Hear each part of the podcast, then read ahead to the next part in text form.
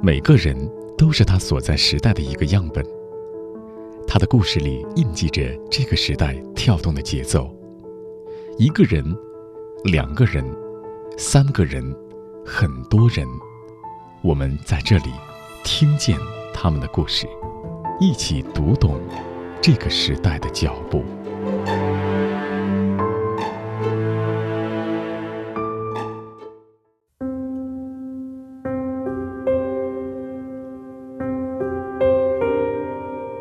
你好，我是钟芳，这里是听见。你玩过国际象棋吗？这是一种和中国象棋很类似的两人对弈的智力型运动，非常考验对弈者的脑力和心理素质。今天我们要听见的就是一位国际象棋手侯一凡，在大家对他的描述里，往往还会带上两个字：天才。我们先来一起听听侯一凡的履历。他一九九四年出生在江苏省兴化市一个普通的家庭，五岁半开始学习国际象棋，十四岁获得男子国际特级大师称号，成为当时世界上拥有这一称号的最年轻的女棋手。十六岁，她首次获得世界女子国际象棋锦标赛冠军，成为历史上最年轻的世界棋后。之后，在二零一一年、二零一三年和二零一六年。她又三次夺得女子国际象棋世界冠军，成为国际象棋史上最年轻的四冠棋后。而如今，侯亦凡仍然是世界排名第一的女性国际象棋手。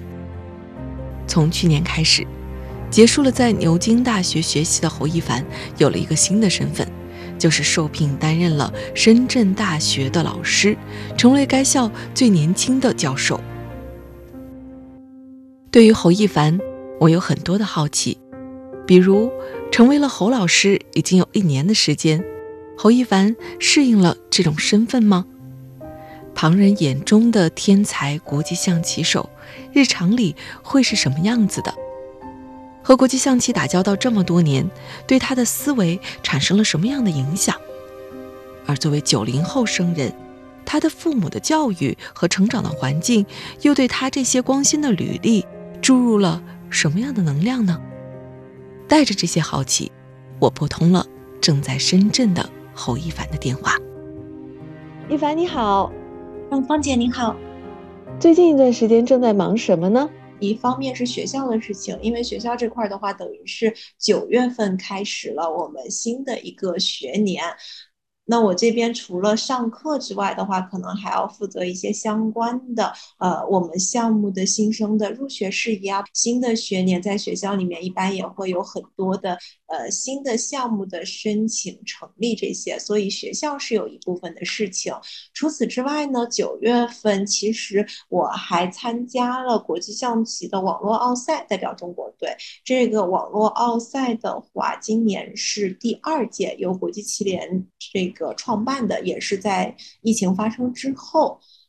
然后除了比赛之外的话，正好前一阵儿。准确的说，好像是去年了吧。有一部非常火的美剧，叫做《后羿弃兵》，又名《女王的棋局》。这部剧的小说原著，它的中文版版权呢，被我们国内的一家出版社去买下了。然后他们现在正在翻译这本书，基本上翻译几乎完成了。那我这边主要是作为技术顾问去把。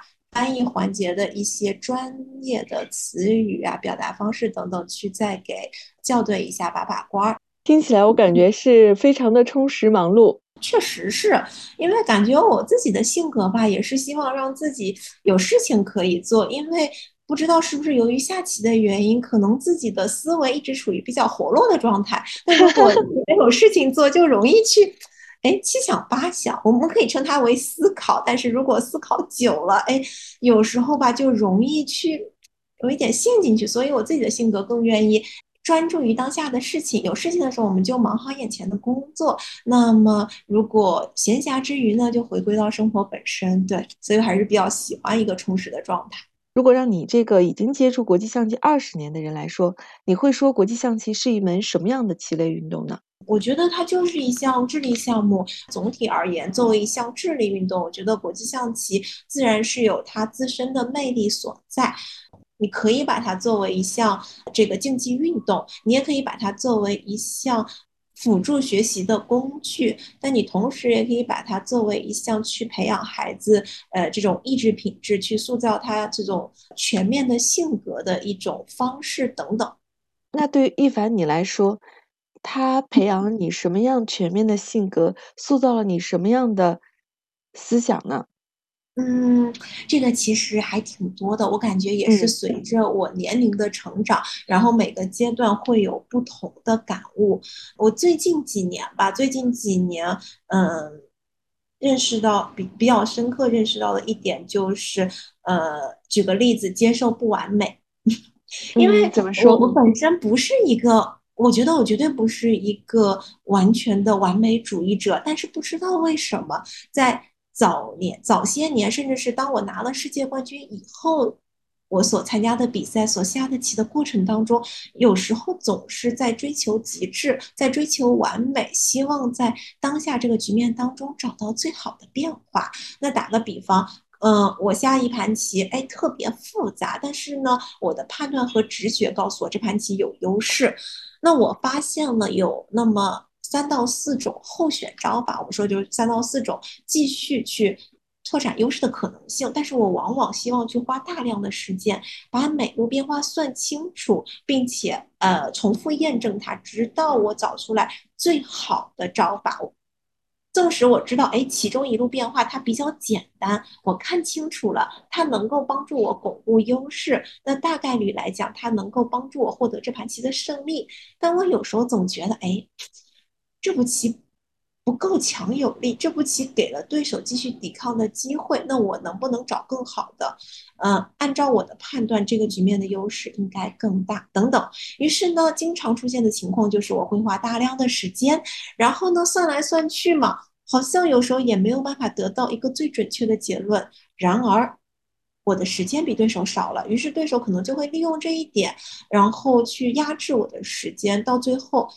当我陷入时间恐慌的时候，往往你会出现一些嗯漏招，或者说当你有时间的时候，本来可以避免的错误，最终导致的结果就是你可能错失这盘好局，没有赢下来。嗯，这个情况我经常发生。嗯，所以说久而久之吧，我一直在想，哎，那到底我是在一个局面当中去找最适合自己的招法呢，还是去找最好的招法？后来我慢慢的学会了，嗯。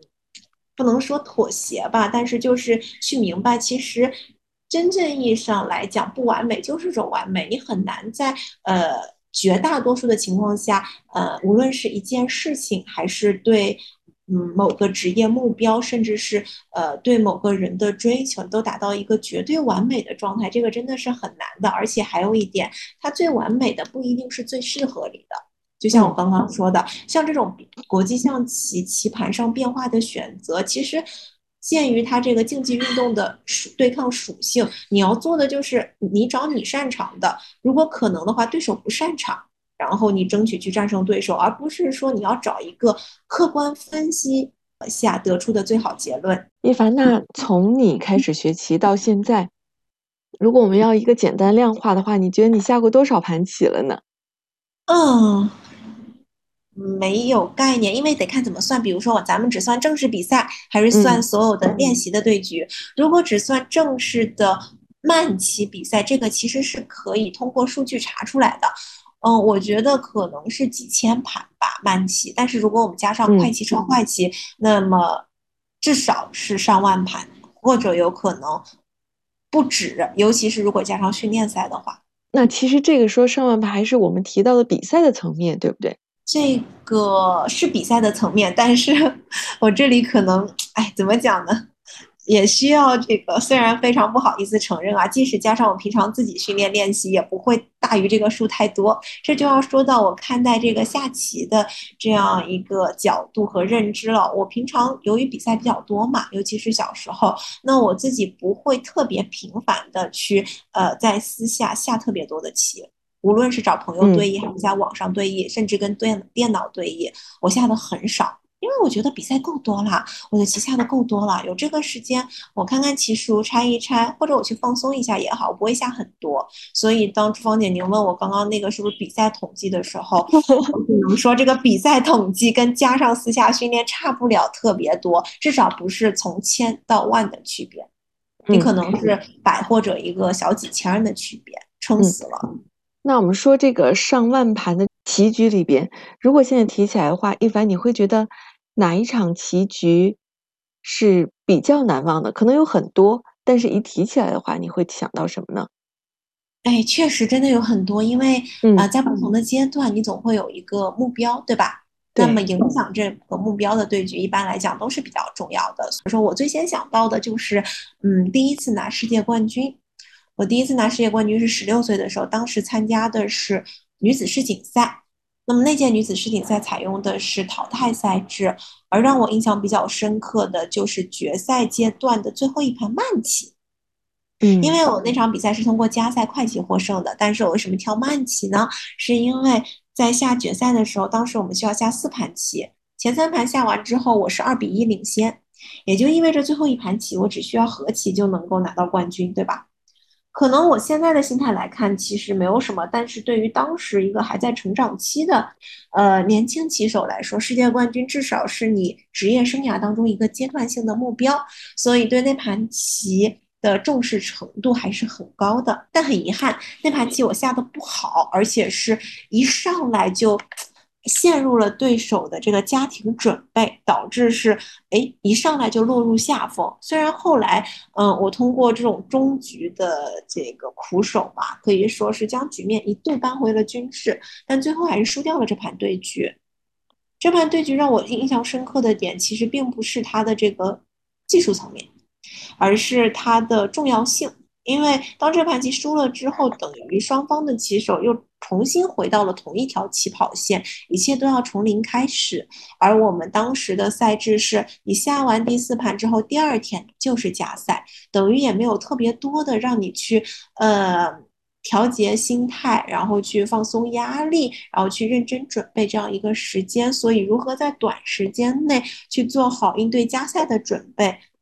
就是，呃，我觉得是非对我来讲，那那那那节课很生动。当时也是对阵一名中国的棋手，对不对？哎，对对对，当时我对的是阮路飞。所以最后这盘棋，你觉得是靠什么战胜了他呢？最后加赛的话，我们其实是当时的赛制好像是下四盘棋，先得两点五分者，呃，胜。嗯，那个时候我觉得比较重要的应该是心态的调整吧。我不是说我在心态上战胜了呃我当时的对手，因为当时从等级分以及从大赛经验来看的话，其实呃我的实力客观来讲应该是要比阮路飞要稍微强一些。因为在赛前的时候，大家的一些比如说夺冠热门预测等等都没有想到，哎他会出来。但是他那届比赛下的真的非常的好，我记得，嗯，基本上每轮都有加赛，但是每轮都能够战胜对手，就是所谓的过五关斩六将，下到了这个决赛。而且他当时也是那个在读生，是一名学生的身份，所以说能够下到决赛，真的是发挥特别的好。但是要从根本实力来讲，其实我应该还是占一定优势的，尤其像这种快棋、超快棋。我感觉我下的大多数比赛里面，尤其是女子比赛里面，水平也都还是不错的。虽然我并不觉得我的快棋跟超快棋一定强于我的慢棋，但至少它不差。嗯，所以说我当时就意识到，我记得，嗯，教练吧，包括当时我妈妈陪我去都说过，就是实力方面不用特别担心，甚至是技术环节的准备也不用花大量的时间。更关键的是什么呢？更关键的是要把心态调整好。因为在这种呃这种至关重要的场次和时间节点上，心态真的能影响一个人的发挥。这种案例太多了，真的太多了。虽然我并不觉得我那场比赛真的做到了极致，但是我感觉我还是一定程度上去克服了前一盘失利带给我的心理波动和影响，而且可能对手一定程度上比我也。要还紧张一点，因为我记得有一盘棋，它甚至出现了呃，由于紧张啊、漏看等等，出现了一个呃小失误，这个一看也是心理紧张导致的。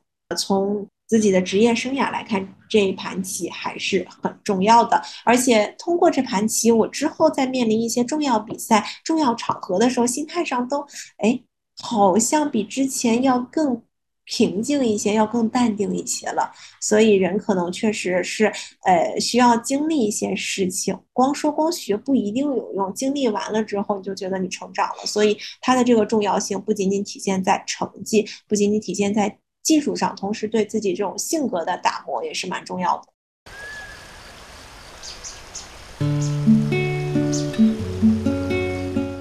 你好，我是钟芳。因为工作的原因。我会接触到很多有趣的人，他们的人生经历各有不同，但他们都有梦，是这个时代中生命的舞者。我喜欢他们，想要把他们的故事讲给你听，于是就有了听见，听他们的人生故事，让我们一起成长。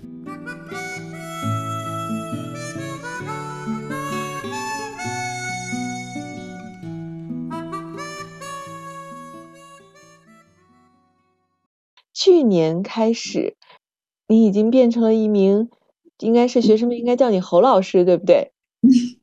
对对对，叫侯老师。但是学生，因为我们招的学生目前来看，年龄比较大的是九九年生的，年龄比较小的是零三年生的，他有一定的跨度，所以比我也没小太多。他们私下有时候也会叫，比如说侯姐呀等等，就不一定都 叫老师，但是课堂上确实还是叫老师的。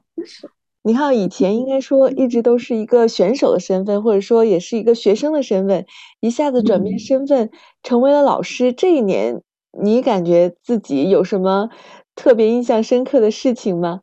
整体的，我到了一个新的环境，从以前作为呃一名职业运动员，作为一名高校的大学生，再到现在可以说是步入职场。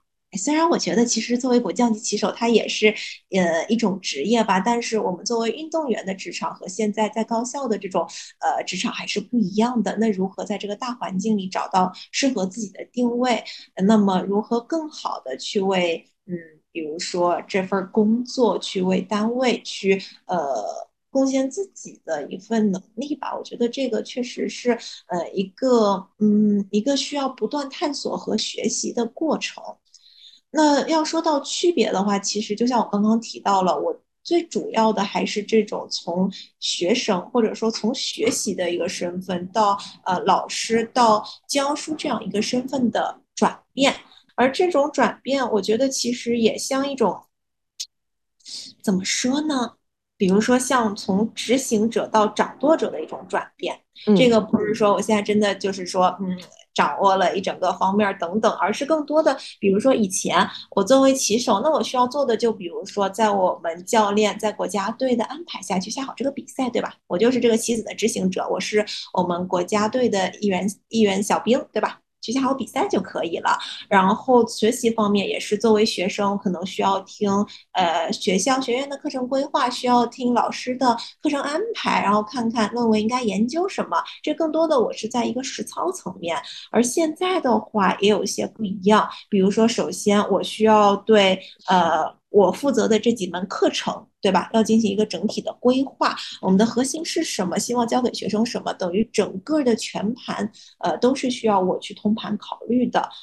那除了我刚刚说的工作这块，其实对我自己而言，我也需要去改变一下这个视角和态度。我可能需要对自己的职业规划做一个全盘的考虑。以前作为学生，可能更多的是我们听从老师，呃，听从长辈，甚至是听从父母，觉得他们有什么建议，我们思考一下，哎，哪几个方向哪个不错。虽然也会有自己的看法，但是现在当真正进入到嗯。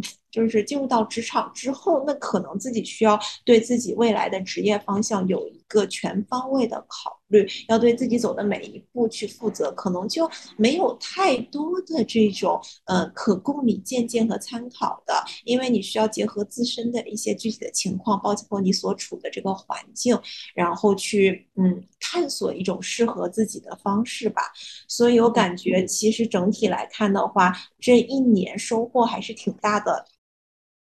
每一次都会问这个嘉宾啊，我说你的生命哲学是什么？其实有点类似于问你的座右铭是什么？你拿什么指导着你生活中的每一天，一凡，然后和国际象棋打交道有二十年的时间，其实也非常的年轻。我想知道，对于你来说，对于这个问题会有什么样的答案呢？嗯，其实这是一个很宏观的主题，我觉得能够说的点太多了。当然，就是有时候我们会发现，其实越简单的问题，对吧，越难回答。就是说。有时候吧，越简单的事情越难讲明白，这个跟国际象棋是一样的。我们会发现，如果你要讲一些复杂的知识，可能哎逻辑一二三，存取一个什么样的步骤就好了。但是简单的一句话，你要说明白一件事情，就是说把一个简单的核心问题说明白，真的很难。嗯，要说生命哲学的话，我感觉嗯，这个确实是一个比较高的高度。我倒不能说我现在已经。完全成型了，有了这样一套逻辑，但是我也会有自己一些，比如说，呃，为人处事的方式、看待事物的方式等等。如果用一个字来说的话，我觉得这个核心字就是“和”。嗯，怎么说？就是国际象棋和棋的这个“和”，当然它能够衍生出无数不同的意思啊。但是它，嗯，我自己现在有一个感觉，比如说你要是从这个，呃，内心从自我的一个角度来看，这个“和”所代表的意思呢，就是跟自己和解。这有点像咱们最初聊的那个，呃，接受不完美，其实很像。就很多时候，你不能自己跟自己过不去，你要相对客观的认知自己，然后，呃，静下来问问自己的内心想做什么，只要不留遗憾、不后悔就可以了。因为人嘛，难免会，嗯。产生不同的情绪，在面对不同事情的时候，心态有一个起伏。那我觉得这个时候，你做到与自己和解，来回归到一个人最本真的状态，是非常重要的一件事情。然后，除了自就是内心的这个层面以外的话，那这个和用在比如说人与人之间的关系上，那我觉得它更多的是偏向一个和谐的层面。这个和谐不是说简单的这种 harmony，而是说就是人与人之间的交往最根本的其实是人，对吧？咱们交往的不是事情，而是人，这种心与心之间的交流。所以，呃，我会非常喜欢这样一种淡然自在的状态。这个可能是呃，在这种。嗯，人际交往之中，我觉得对我来讲，自己非常希望达到，也在努力去做到的一个呃状态吧。然后这个和如果说咱们说职业或者说事业的话，嗯，也是我从国际象棋当中得到的感悟。那它更多的代表的是一种平和的心态，或者说是这样一种和而不争的呃淡然的态度。但是这个争，我觉得可能需要说一下，它这个争不是指的说，哎，我下棋我就和棋，我没有胜负欲，我我没有这种竞争的精神。No，我这个争可能指的是一种。带引号的恶性竞争吧，就是如果你觉得你下棋，或者说呃你在做一件事情的时候要做到的就是战胜对手，那我觉得这可能不是一个最好的状态，而更理想的呢是和而不争，就是说我们要有一个良性的竞争，我们把这种互相之间的比较，把它看作是前进的动力，而我们希望达到的是一个双赢的局面。比如说啊，嗯，我觉得这种呃竞技的对抗项目，它是。呃，就是我赢你输，对吧？但是咱们如果是在一种呃考试当中，那我们甚至可以做到所有人都考满分。我觉得这就是一个双赢的状态，对吧？你好，我好，大家好。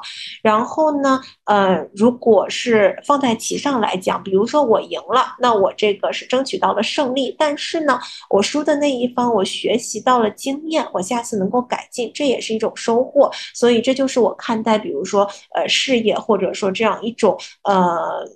竞争关系的时候，我觉得非常重要的一点，也是跟这个和相关吧。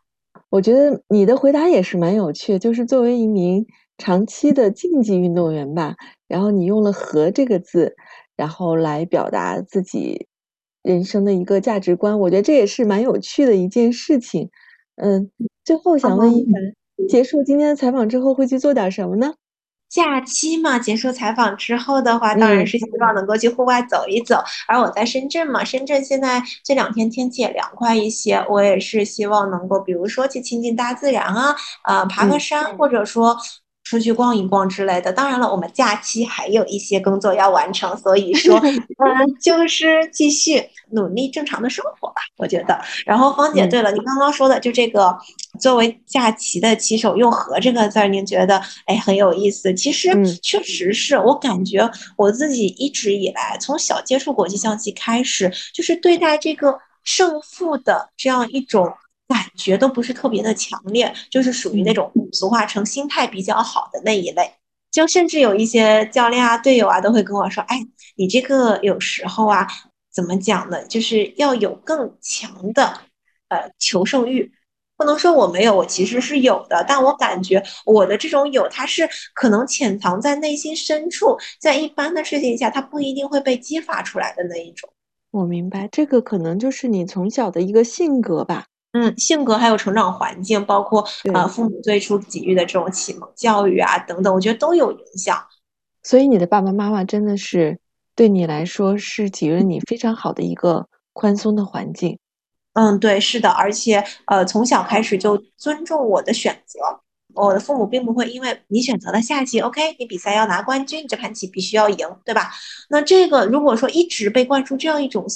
概念的话，可能我或多或少也会变得比较在意，因为你小时候的世界肯定是，呃，对吧？最早接触的老师就是父母，那父母希望你做好什么，你肯定是要努力的。那久而久之，或许你就会形成了这样一种观念。但是我们家没有，我们家一直讲的就是，哎，你喜欢下棋，那就去下吧。还会问问你，哎，那光下棋枯不枯燥呢？要不咱们呃继续把重心转回到文化课业上。或者说，哎，咱们要不学点其他的？比如说，你看女孩子都喜欢学的呀，像舞蹈啊，这种声乐呀等等，就是咱们多尝试、多体验一些。所以，其实是一个非常好的成长环境。我明白，其实反而是父母没有要求你一定要赢，嗯，完全没有。当然了，父母比如说在你这个输掉不该输的棋，或者说是完全你这不专注，对吧？所犯的一些小孩子难免会犯的错误的时候，也会去纠正。但他们的核心不是说你没赢这盘棋，而是你不应该是这么一个表现。它的重点是你的这个行为，你的这个态度，而不是这个事情的结果。嗯，你刚才这个说法其实也跟这个九零后这一代人生长的环境有很大的关系。就九零后的父母已经感觉。更多是用一种开阔的态度在面对孩子的成长了，这个也属于你们的生长的时代环境。确实是，我觉得有可能是我们这一代年轻人的幸运。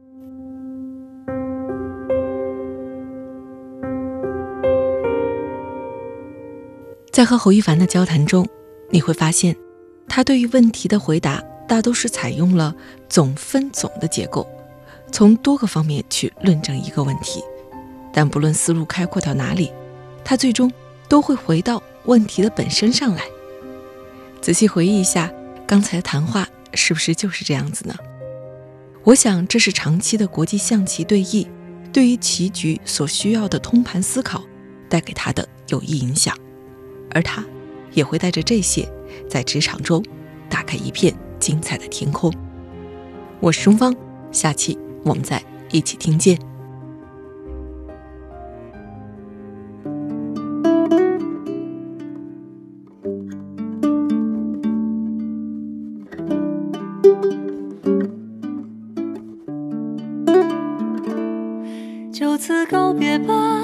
上的列车就快到站，开往